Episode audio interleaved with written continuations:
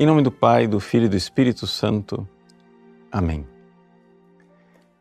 Meus queridos irmãos e irmãs, nós celebramos hoje uma das santas que é recordada, comemorada no cânon romano, Santa Águeda, virgem e mártir. Águeda viveu no início da era cristã, durante a perseguição que os cristãos sofriam pelo Império Romano. O imperador, na época, era Décio, que foi realmente um dos imperadores que mais perseguiram os cristãos. No entanto, o martírio de Águeda se dá numa outra situação, numa situação também, é, digamos, da vida privada.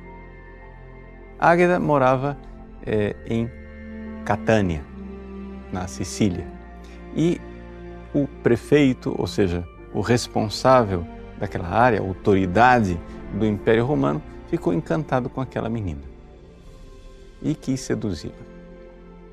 Quis seduzi-la, a Águeda que tinha feito a sua consagração a Cristo, seu voto de virgindade, não aceitou de forma alguma aquelas seduções.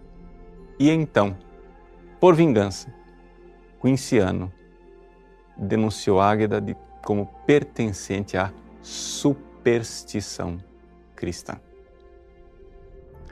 A pobre menina foi então torturada de forma tremenda.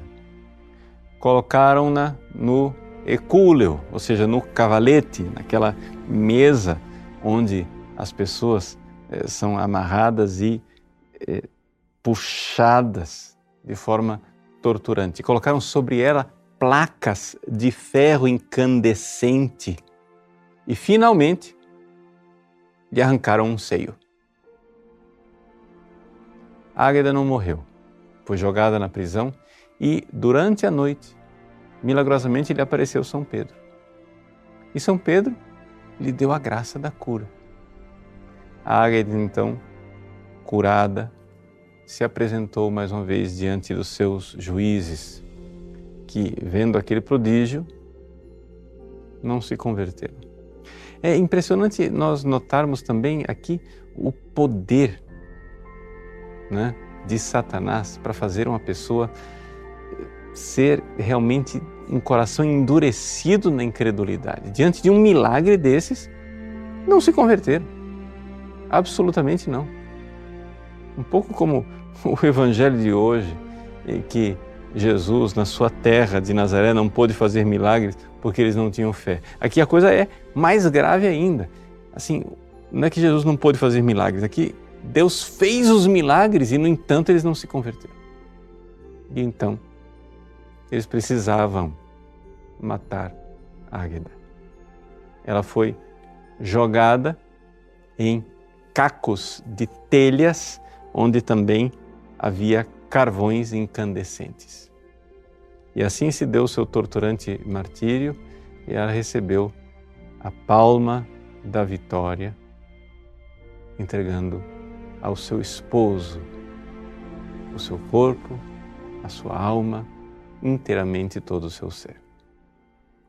Nós podemos ficar é, assim horrorizados com a narrativa destes antigos mártires e com a quantidade de torturas que eles sofriam e dizer assim: não, nada disso é possível, isso aí é conversa, isso só pode ser lenda. Mas saibamos, nós estamos falando aqui não de virtudes humanas, nós estamos falando de dons extraordinários do Espírito Santo, onde os mártires sofrem e vivem uma paciência que os conformou ao coração de Cristo crucificado. De tal forma que Águeda podia também dizer, como qualquer mártir: Sou eu quem vivo, mas não mais eu. É Cristo que vive em mim.